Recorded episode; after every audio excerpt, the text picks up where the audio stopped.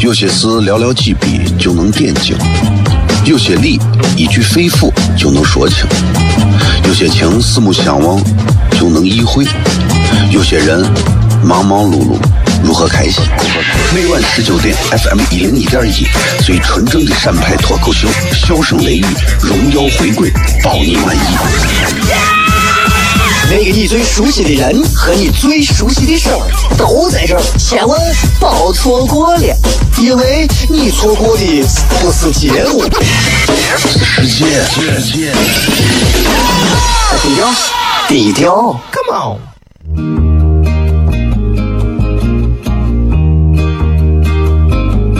我的爸爸是个伟大的人，因为他能给别人带去欢乐。每晚十九点，他和他的笑声人，都会让你开心。记得听哟，小孩子从不撒谎，因为我才两岁。哈哈哈，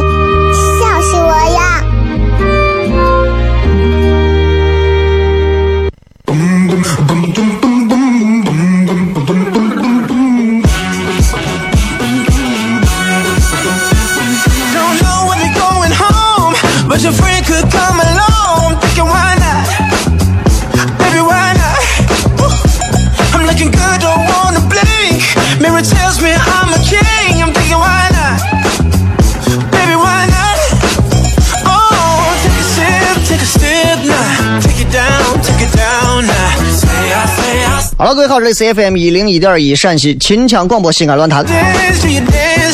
晚上的十九点到二十点，为各位带来这一个小时的节目《笑声雷雨》。各位好，我是小雷。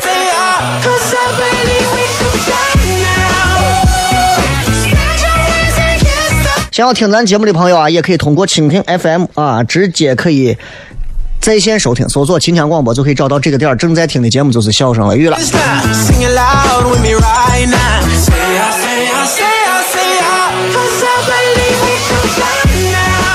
最近朋友圈里头啊，最近朋友圈里头在发这个一个到年底的一个话啊，就是就是一个其实我觉得看了挺多的一个套路的一段话，说某某行业啊，这干电视的人说电视这个行业，干销售的人说销售这个行业，干传媒的人说传媒这个行业，干文化的说干文化这个行业，宣传口的说宣传这个行业，啊，工农商学兵各有各的行业，就是某某这个行业。干久了，爹妈认为你不孝，总是忙；亲友觉得你不亲，少有时间来往；朋友觉得你很装，经常不联系；未婚的以为你有问题，已婚的以为你有外遇，离婚的以为你有目的。其实我们只是努力工作，养活自己，追逐梦想。过年期间，要是同学朋友有在某某行业的，就请他们吃个饭，反正他们也去不了，对吧？这段话传播度比较广，比较广的原因其实很简单。第一个，他跟每个人的自身出发，因为没有一个人对自己现在的工作是百分之一千的满意的，没有人，没有人，no one，没有人。但是不同的是，分能忍不能忍，你知道吧？啊，另一方面就是，另一方面就是，这个啊，他还能给你把你的行业分析的头头是道，他抓住了每一个行业的共性。哎，外人觉得你很忙，朋友觉得你咋咋，朋外人觉得你如何，朋友觉得你如何，对吧？然后你要是最后还留了一个很好玩的一个这个意料之外的段子啊，一个一个逻辑梗，就是如果你们就请他们吃个饭吧，反正他们也去不了。我就我想啊，如果我的春节过年就活在这些乏味的刷屏的段子里，我人生不是都无望了吗？啊，这最近还流行说这么一句话，我可能在，我可能啊，我可能有一条假腿，对吧？有朋友说呀，我们今年不发年终奖了，我可能在一家假公司。我女朋友过了个年要跟我分手，我可能谈了个假恋爱，对吧？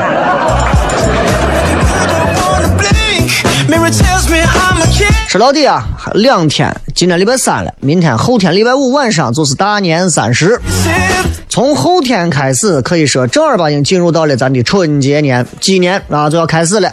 所以啊，在这一天的时间，今天晚上到明天这一天的时间里，包括后天，都请大家把安全意识放到第一位啊，一定是这样。开车的朋友啊干啥？小心一点，不要赶过年了呀，对吧？磕一下碰一下都不好，平平安安没事就对了。哎，你不要说，哎，我这张的我这非要上头擦个玻璃。一楼可以，二楼慎重，三楼最好不要啊。像你这二十八楼的。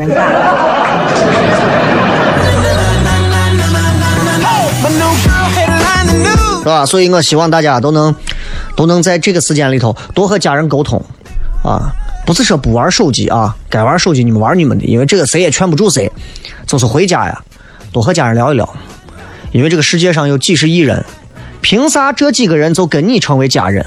人家也挺惨的，对吧？凭啥呀？多和他们聊一聊，因为在这个世界上就这么几个人，是我们还愿意。挂念，也愿意挂念咱的人，所以要多交流一下啊。就是男女朋友之间，我都觉得其实都还好，先把自己父母弄好再说。别的你你你不用说那么多，是吧？我我一个朋友就是，你看男娃天天爱玩游戏，俺个女朋友整天觉得我玩游戏，我玩游戏有啥嘛？玩游戏没有啥嘛？男娃玩个游戏嘛？我又不是天天在外头黄赌毒，发个游戏而已，劳逸结合就可以了嘛，对不对？而且我觉得人家男娃说的多好的，女娃打过来电话，你是不是不爱我？俺伙计打过去的，我咋不爱你？哎，我为了接你电话，我都让人家在中路把我抓了三回。听不懂就听不懂啊，反正就那么回事。中路被抓了三回，就相当于你玩俄罗斯方块放错了位置一样，你知道吧？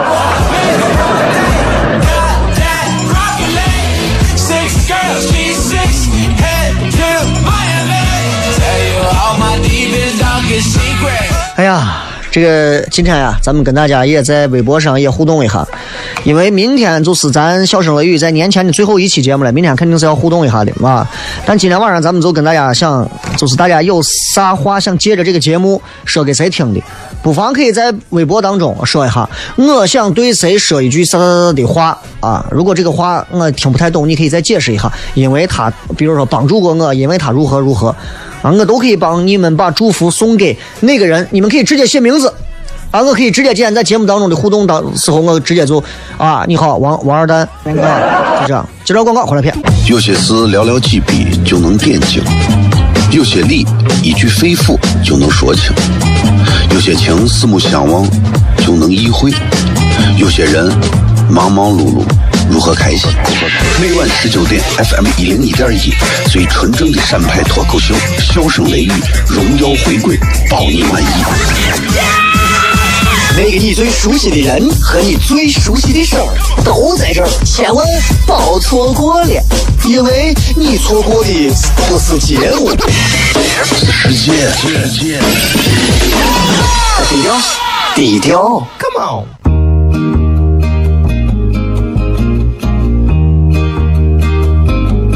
我的爸爸是个伟大的人，因为他能给别人带去欢乐。每晚十九点，他和他的笑声人，都会让你开心。记得听哟，小孩子从不撒谎，因为我才两岁。哈哈哈，笑死我呀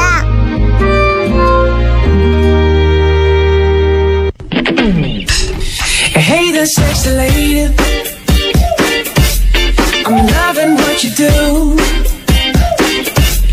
I'm a little intoxicated.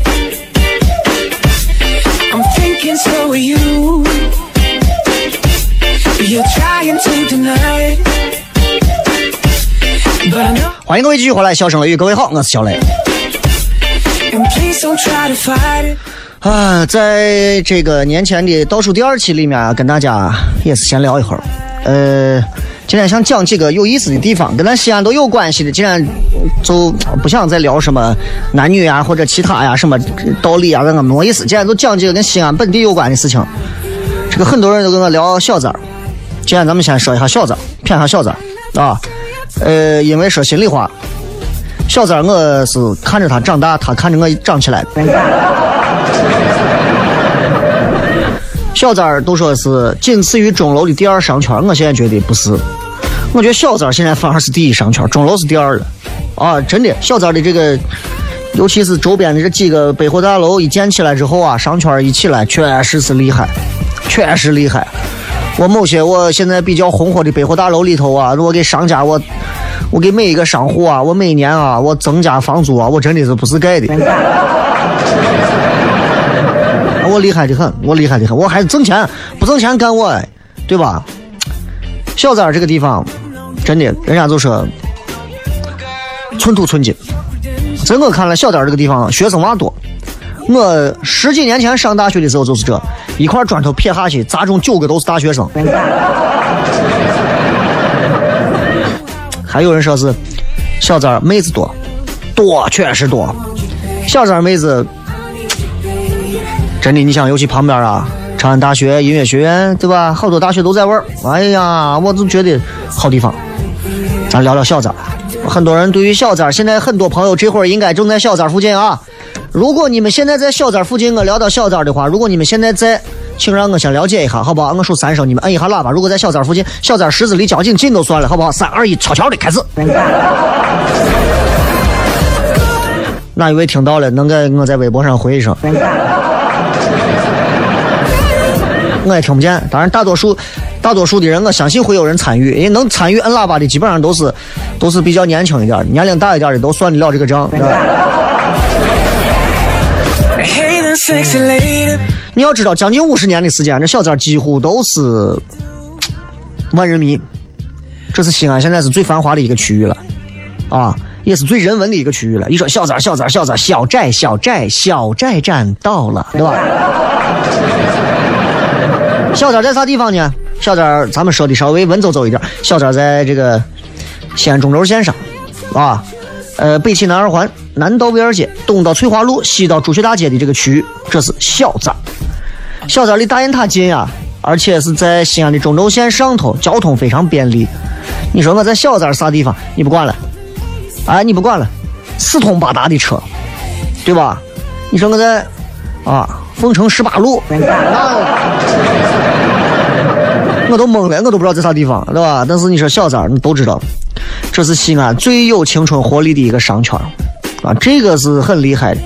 传说啊，就是西安的这个叫六幺九五至尊，就是小寨。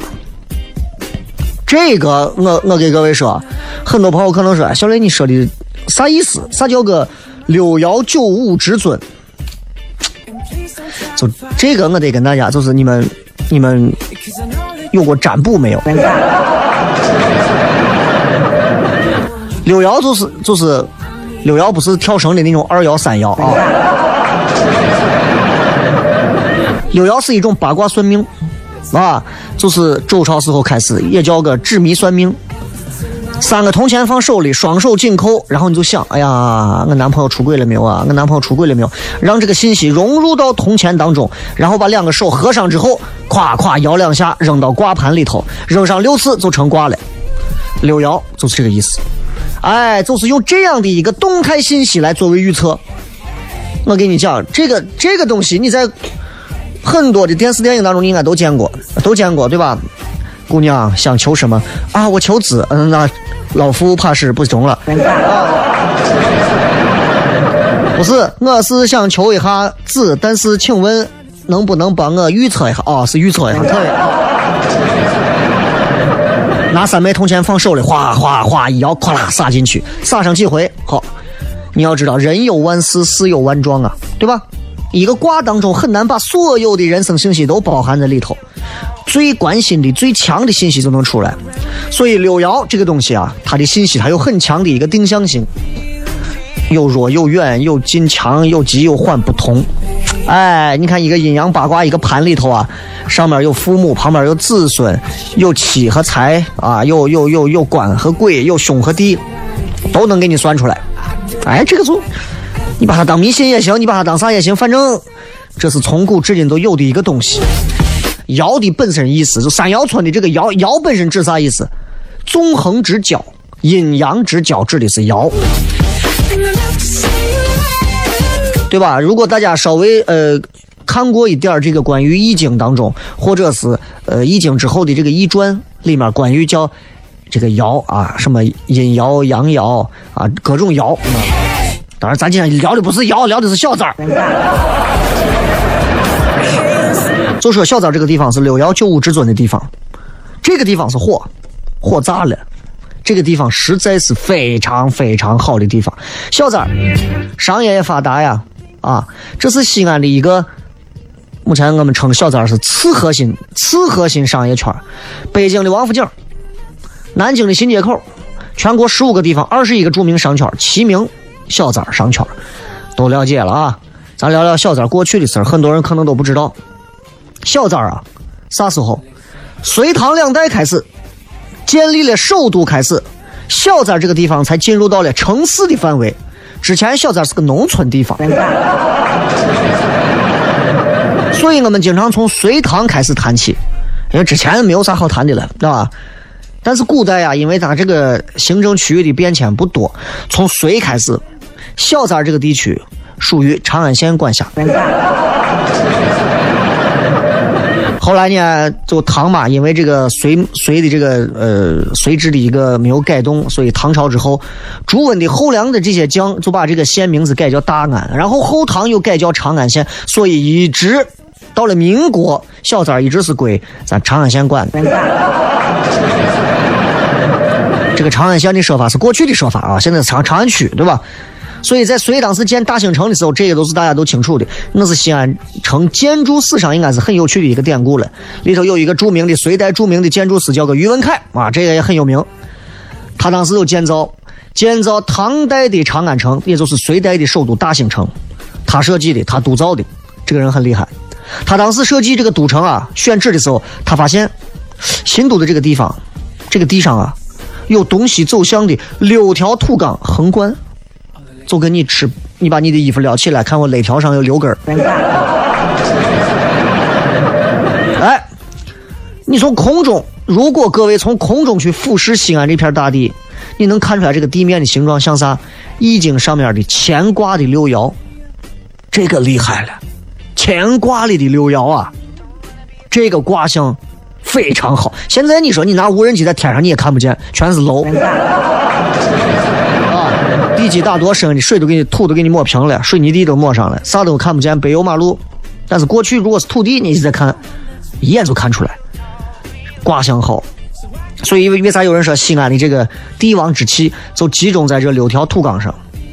还有人说啊，就反正是那西安撂嘴子人也比较多呀。我跟你讲啊，这于文凯选这个地方，从风水的角度选的这个地皮，小寨这个地方就在九五之上。啊，各位可能不太懂这个风水相关的，因为我没是爱研究这个，因为我靠能力，我反正也爬不上去了，我就靠风水，我靠风水我也上不去啊。但是没事可以给同事们算个卦呀，对吧？你像你像这现在这论坛的这对吧？这豆豆啊，韩鹏啊，雷哥，你看我什么时候能当上领导？我给他算一卦啊，一卦五百块钱。哎，算上五十回，娃就灵性了。所以小寨这个地方刚好在九五之上，这是一个绝佳的位置。在哪个位置呢？它具体它这个位置分很多，各种位置有最好的位置，飞龙之位，九五至尊最尊贵，飞龙的位置。这个位置上，这在古代这是帝王必须要防范的。开玩笑呢。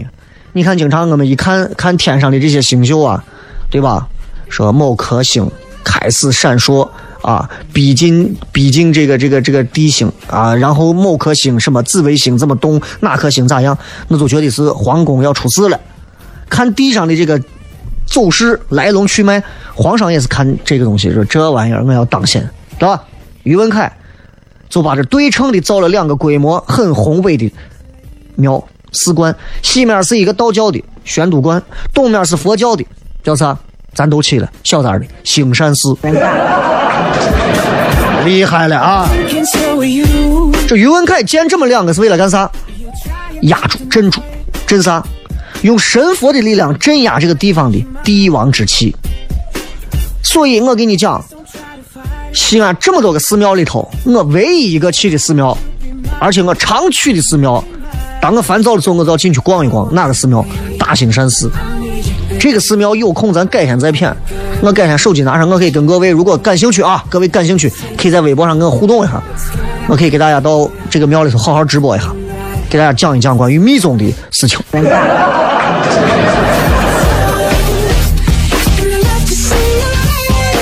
你要知道这个九五的这个这个这个这个位置啊，在唐朝中中期有个宰相姓裴，他当时住的这个小别墅就在九五的这个高坡上头，就让人诬陷说这怂啊，居心叵测，图谋不轨。所以，隋代建造长安城的时候，考虑了这个东西潜在的政治因素，但是也不想让别人占呀，怎么办？这个东西只能帝王自己去意会它，不能摆到桌面上说。你不能说这么大一块地方，小三这这么大一片地方都不让动，对吧？完全封起来不让人住。唐代住到这块的人有多少？杨国忠、柳公权、韩愈都住在赛格购物中心附近。回来骗？有些事寥寥几笔就能点睛，有些理一句肺腑就能说清，有些情四目相望就能意会，有些人忙忙碌碌如何开心？每晚十九点，FM 一零一点一，最纯正的陕派脱口秀，笑声雷雨，荣耀回归，保你满意。那个你最熟悉的人和你最熟悉的事儿都在这儿，千万别错过了，因为你错过的不是节目，世界，世界，低调，低调，Come on。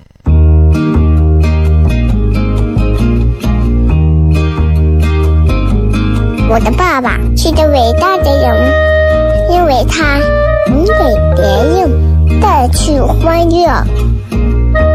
每晚十九点，他和他的笑声人，都会让你开心。记得听哟，小孩子从不撒谎，因为我才两岁。哈哈哈，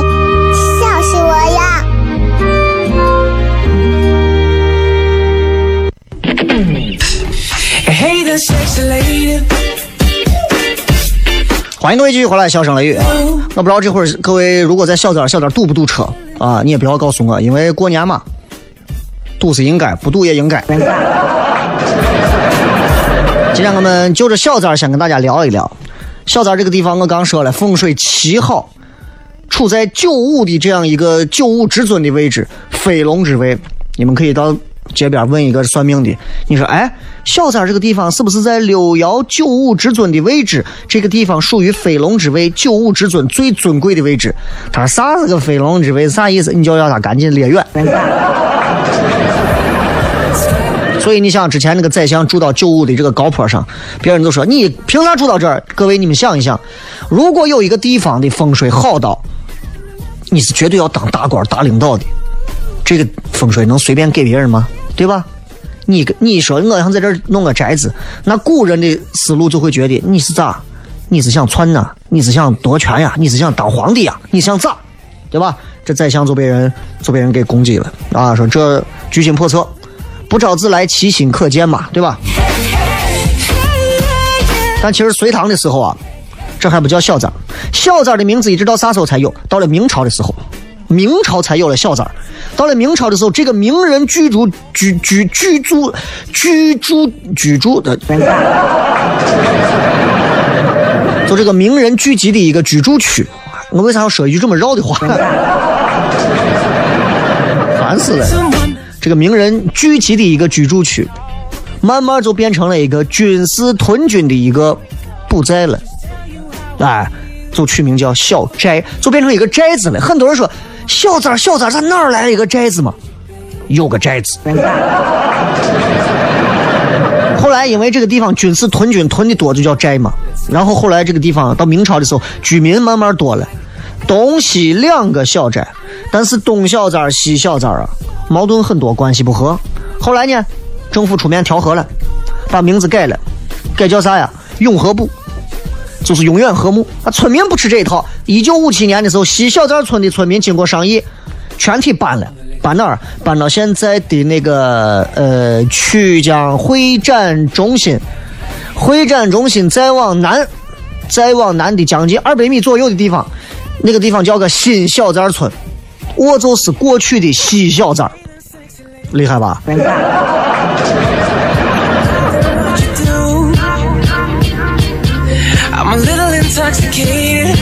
所以到了近代四二年的时候，小寨这儿成啥了？陕西省会了。陕西省会第十一区的永宁镇辖地，那就是那就是因为那会儿还没有所谓的西安市嘛。那永宁镇是啥？因为在小寨的北边有个永宁村，离小寨就二三里地。到了四五年，这又变成西安市第九区的管辖地域。四九年之后解放了。这还是西安市的第九区，但是当时这个政权整个包括基层的政权都没有做的太完善，所以当地的这个公安派出所就带这个行政管理权。到了五七年，成立了雁塔区，各位，雁塔区是五七年才成立的啊。成立雁塔区之后，小寨这个地区就让西安市雁塔区下属张家村乡、李家村乡把它一分为二，分开管，各管各的。长安路的西边归张家村管。啊，路的东边归李家村乡管，然后又成立的街道办，这了我了的，所以你看现在，对吧？你现在回想，在上世纪五六十年代的时候，小寨农贸综合市场、小寨工人文化宫、小寨饭店都进来了。上世纪八十年代，各种商业、饮食服务业，啊，两千年左右的时候，我还有幸和我大学里的一干女朋友们分别在小寨各种消费。每个西安人，尤其是南郊的朋友，应该都在小寨发生过各种各样的故事。这就是我觉得今天想跟大家先谝一下关于小寨的事情。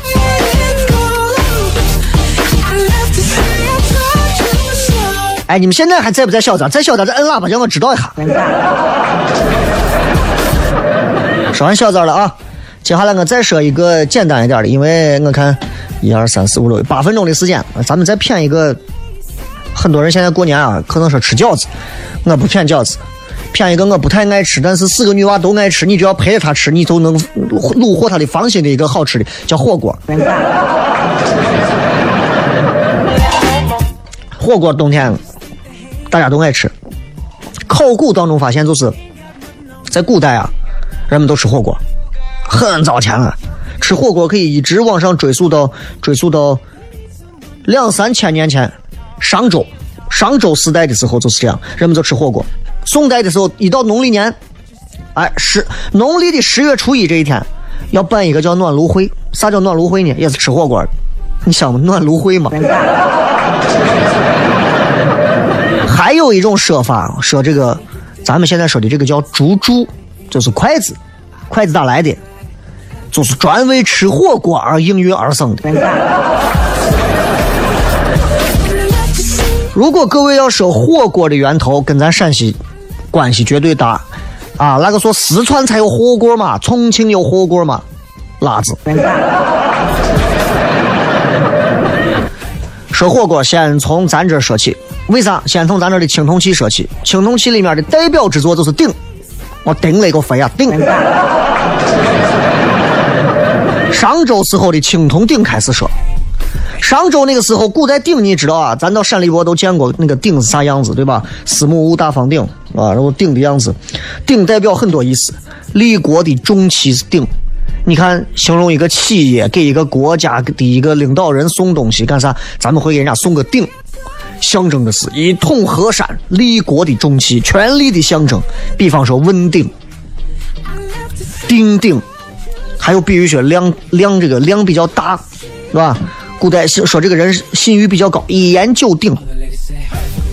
这古代啊，其实常见这个鼎啊，干啥呀？人们就是烹煮饭菜，哎，就是咱现在就是锅。那现在人好笑吧？现在你看很多企业，我大老板、董事长，我办公室里头放个鼎，放个古代人的锅。这是很尴尬的一件事情，但是确确实实是发生的。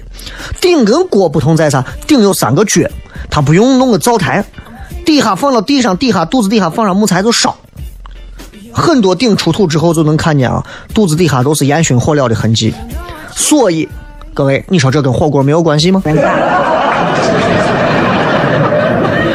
就是因为这种火锅的加热特征，就是鼎，它把炊气和成气可以结合到一起。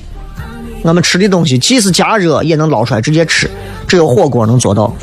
你看，在一零年的时候，我有印象，一零年，我相信，我不知道大家了解这个不？我很关注这些东西啊。一零年的十一月份，我过生日的那会那个月，咸阳机场，咸阳机场当时的二期。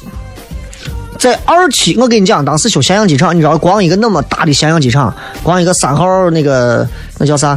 呃，一号、二号、三号那个什么什么，啊，走走那个很大的我，突然忘了，你叫啥？一号、二号和三号，三号叫啥来着？忘了。当时就在这一片这个工地上啊，就在这个工地上啊，各位，有个啥东西？考古发现啥？发现了，各位就是咸阳机场这啊，战国墓，吓死人吧！你们还看鬼吹灯呢？机场旁边都是战国墓啊！战国时期的秦墓，两千四百多年前的。然后在墓的这个壁龛当中，就是墓它旁边的墙上掏出一个窝窝进去，里头发现一件青铜镜、青铜的鼎，还发现了一个青铜的钟，还有一个漆器的一些残件啥东西。这个鼎啊不大，二十厘米高，二十厘米就相当于是两个 iPhone 不到，啊，不是 iPhone Plus，两个 iPhone 是吧？呃，它的肚子直径大概就是二十四点五，也就是两个 iPhone 大小，还有盖儿。考古人员当时发现，它最让人震惊的是啥？是这个鼎啊，里面还有骨头汤。更让人惊讶的是啊，这帮伤风败俗的人啊，居然在这骨头汤里发现这是狗骨头。禽兽不如，居然吃狗。这就是。考古圈里头自己说：“哎，我在咸阳，我二号我发现狗肉火锅了，痛的一下轰动了。各位，如果你们感兴趣的话，下回挖出个啥墓，你们要是愿意啊，微博上跟我互动一下，微信上也跟我互动一下啊，我现场直播给你们挖墓去。吃火锅到战国的时候已经很普遍了。”战国时候的更形象的叫法叫啥？温炉。哎，到了一九六六年的时候，咸阳境内又发现一个战国时候留下的一个东西——修武府的青铜温炉。这个炉是上下层，上层可以放吃的、放酒，下层放炭火。这是魏国当时的器具。这个东西你会发现，战国的时候不光是秦国人吃火锅吧，魏国人也吃火锅。齐楚燕韩赵魏秦，我跟你说，秦国。和魏国如果都吃，我估计战国七雄没有不吃火锅的，对吧？再早再往前推，西周的时候，再早商朝的墓里头也出土过火锅，那就是鼎。七四七五年的时候，如果大家感兴趣这个，我可以再多说两句。宝鸡市，宝鸡市有个儒家庄，啊，儒家庄当时也是挖掘墓。宝鸡那边大多都是周朝的东西，一挖就是西周大墓，挖出来一座西周墓。这个墓的主人是当时叫龚于国的国君龚于伯，这个墓还有他的夫人叫景姬，这两个人的墓。这个随葬的物品啊，多丰富，丰富到啥地步？光是出土的铜器、陶器，还有各种的玉石这些实物加到一块儿，一千五百多件儿。那两个败家玩意儿弄一千五百多件儿。六十多件铜的容器，里面就有啊两只火锅，非常非常独特，非常独特。铭文写的是“白炸井鸡顶”，白色的白，乍一看的炸啊，打一口井的井，鸡就是那个鬼手妖姬的鸡。这个鼎的造型非常好玩，给大家形容一下，就一个撅。上面是一个立着耳朵、鼓着肚子的一个圆顶，底部中间有一个圆柱的鼎足，立在一个三足盘的上头。这不是普通做饭的鼎，这就是当时的火锅。这就是当时的火锅，底下可以放炭火，上面可以把货源菜品一块端上来。这个顶高是十五二十五二厘米左右，差不多就是十六厘米，口径十四厘米，就这么个东西，你就能看出来，当年在周代的贵族里头开始吃火锅，而且吃的是小火锅。两个人还很有情调的吃鸳鸯火锅。当然了，最后再说一句，其实最爱吃火锅的古代人里头应该到清朝，因为火锅在清朝才真正的蓬勃发展起来。火锅啊，这个东西你要知道，清朝人是最爱吃。清代的时候，火锅已经到达中国历史上空前兴盛的一个地步。清朝冬天的北京城到处吃火锅，到处吃火锅。你看过《大宅门》吧？清朝的每一个皇帝，每一个每一个皇帝，every king 都吃火锅。每一个清高祖、清高宗不是清高祖，清高宗弘历吃火锅。乾隆皇帝嘛，每顿都要吃火锅，要命不？所以必须要承认，中国的火锅文化是在清代光大起来，但是它的这个工具跟咱陕西的鼎分不开关系。进入广告回来之后，开始互动。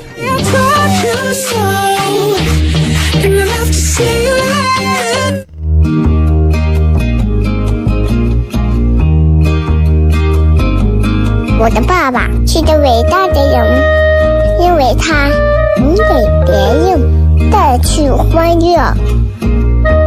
每晚十九点，他和他的笑声人，都会让你开心。只有听入小孩子从不撒谎，因为我才两岁。哈哈哈，笑死我呀！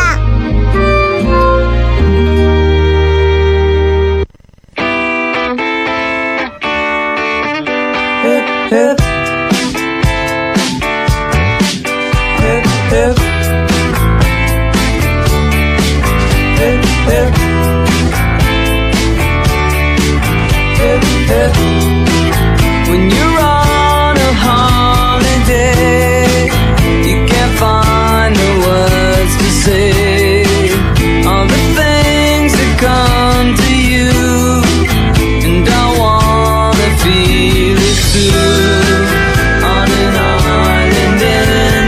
咱们继续回来，笑声雷雨啊！感谢各位一直在收听这档节目。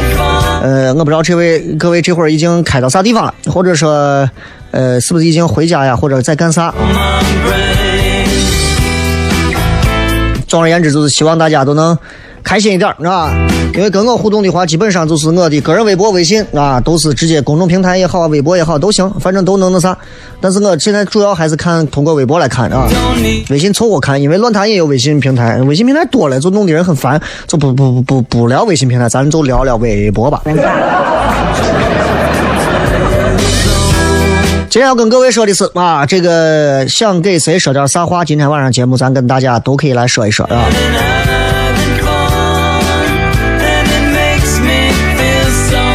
梦想照进现实说，给老公说谢谢十年的陪伴和宽容。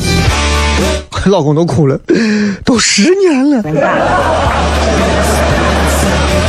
舍本逐末说，想对老妈说，希望她以后不要再己所不欲，勿责于人。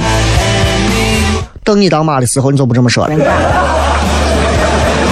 夏姐说，想对父母说，出门把口罩戴上，保障脏，保脏了。这个天儿戴口罩是应该的，是吧？你看我现在身上背的几个口罩，媳妇给买的这个专门的这个叫中松的口罩啊，是侧霾效果比较好的。然后家里面几个这个空气净化器，德国的、日本的、国产的各一个。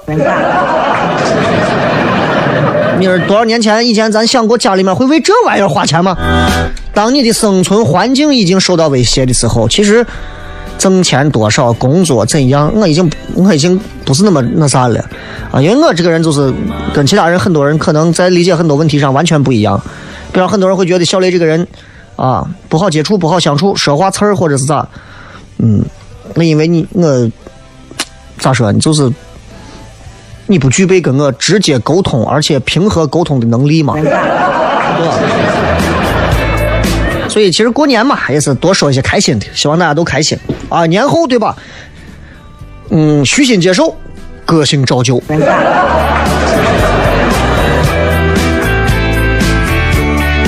西娃说：“我想跟我说，不要骚情，不要张，路还长，事儿还多，现在不浪，啥时候浪？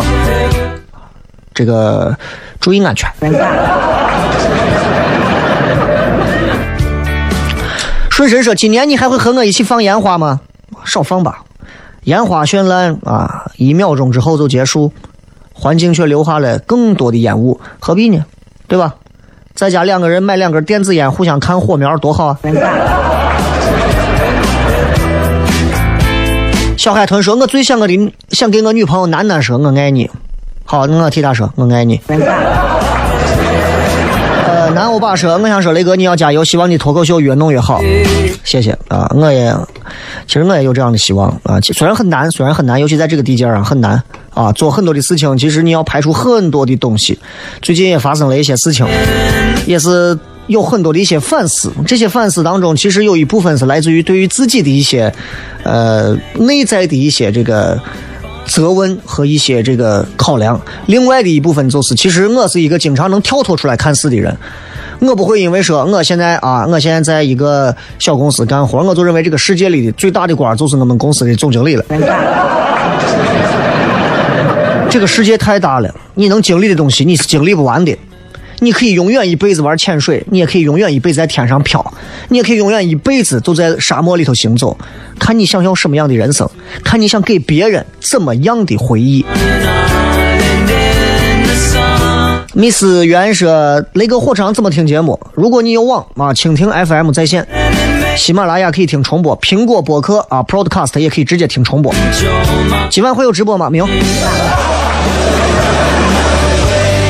啊，我就想说，赶紧把钱一发；我就想说，赶紧把钱一还。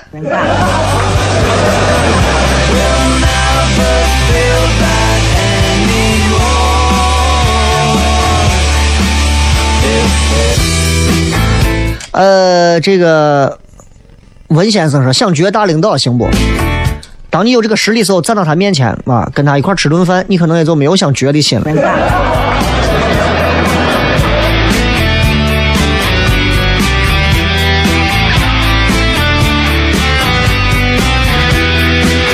这个相忘江湖说哥，在你看来什么是好工作？是朝九晚五，还是工资高，或者是上班怂事不干，怂心不不操？没有绝对意义上的好工作，好工作都是被给别人称呼的。就好像媳妇儿和女朋友一样，啊，男朋友、老公一样，别人家的都是最好的。干一份工作，干一年、干半年、干三个月，你觉得这份工作干得很顺心是 OK 的。但是你干十年八年还觉得他 OK，那就证明你也缺心眼了。因为你一直在变，你对好的要求和标准也在变。一年前你觉得一个月给你发五百块钱高兴死了，我是来学习的。十年后一个月给你发五万块钱，你说我不行，我是老子的，我要十万。所以我没有办法给你一个标准答案，我只能告诉你，先找一份工作，他让你干的时候，让你付出再多，你从来不会有一句怨言，这就算是一份好工作。你做一份工作，就带着一颗枪子，就带着一个你想操心都操不上的心，你就没有办法开心。其实我在之前节目讲过很多回，其实我做啥事工作是我最开心的。我做啥工作，我没有办法做到全情的投入。因为我我这个人就是一个眼里不能不能揉一些东西的，但是没有办法，我很佩服他们，啊，我很佩服他们，各种单位各种环境，他们都能说那样的话，做那样的事情，啊，所以我跟人家相比，我就觉得下辈子吧，下辈子我也跟他们一样评职称啊，当领导啊，啊，经常看到他们年龄比我轻，说的一些比我还厉害的官话，我特别佩服他们，希望他们官运亨通。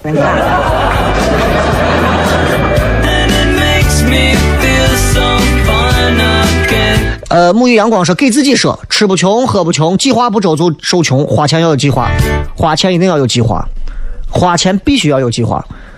随心所欲的花钱，到最后你会发现，钱就像一个，就是一个畜生一样，他根本没有良心，说走就走了，啊，带出去带不回来。要有计划。这个说，可是可能我爸会在回家路上听节目，我想跟我爸妈说，辛苦了，照顾好身体，照顾好我爷我奶，我在国外一切都好，我长大了会对自己负责。想对雷哥说，五年了，啊，感谢你的声音，啊，我这次要用英语来讲。I want I want talk to Shirley some things for just five years, and thanks you for your voice, and thank you for your humors, and 有时候你那种松管的回复，真的让我觉得很多事情没有啥大不了，我要赶快恢复美丽。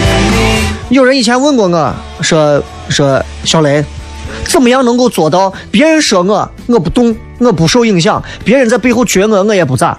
因为媒体单位你知道，这跟其他单位都是一样的，都有那些背后哒哒哒哒的人。怎么样做到不会让任何人在背后说你，当面说你，你都无动于衷，或者是不会被影响？我告诉你，很简单。取决于你的三观够不够坚定。很多人说是啥意思呀？举个例子吧，咱们都知道，火一摸就烫了，水你不会游泳跳进去就淹死了，对吧？一弄就把身上弄湿了。突然有一天有个人告诉你，哎，去摸一下火，摸一下火你就发财了。你会摸吗？打死你都不会摸，你根本就不会理他，你会觉得他是神经病。你坚定不移的相信火能把你烫死，这就是三观坚定的三观。你在外头工作，你做了一个啥事情，或者你选择了一条跟别人不一样的路，这个时候有一群人过来说你不拉不拉，你不拉不拉，你不拉不拉，你就要像相信火会烫着人一样，坚定不移的走下去，自然就不会受影响了。年前干货，我就分享到这儿。所以你看，很多人就是，包括很多年轻娃，就是啊，这在这个问题上，哎呀，经常啊。哥，你放心，我绝对是那种啊坚定的人。结果人家发个在朋友圈里头，少在背后撅我。在乎这，你不要在乎这啊！超级玛丽说：“爸妈，我爱你们啊！”饮饮水思源说：“想对自己说，好好是挣钱，有钱才有安全感。”若一说：“想对杨小川说，二零一七继续前行，我们会遇见更多前行的人。”想对小雷说：“二零一七让我见你一面，来买糖蒜铺子的票，现场看很容易啊，看我一面六十八。”长江湖畔，雷哥，我想对一个女娃说：“梁一妮，我这还有一个老板娘的工作给你，你要老板爹不？”生活如此多娇，最想对你说，雷哥，希望糖蒜铺子跟你越来越好，越来越好，谢谢啊！小嘴巴巴说：“我对父母说，不要担心，我会幸福。”想对自己说：“趁年轻，有心而活，就怕你的心是散的。”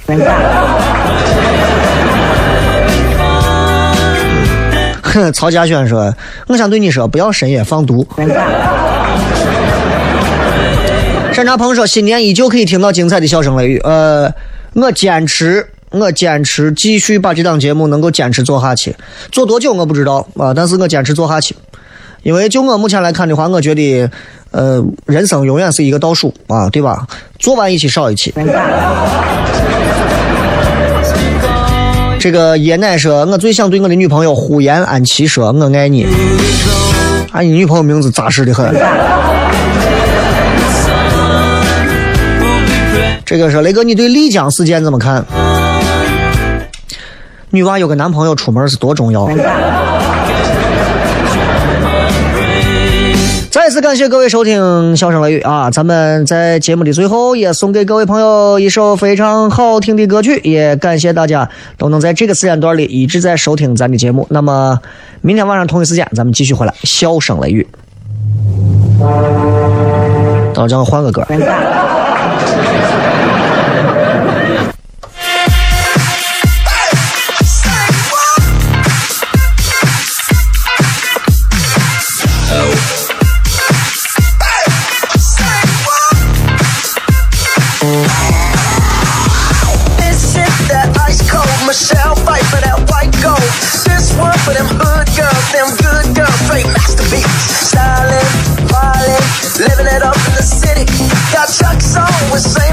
Gotta kiss myself, I'm so pretty.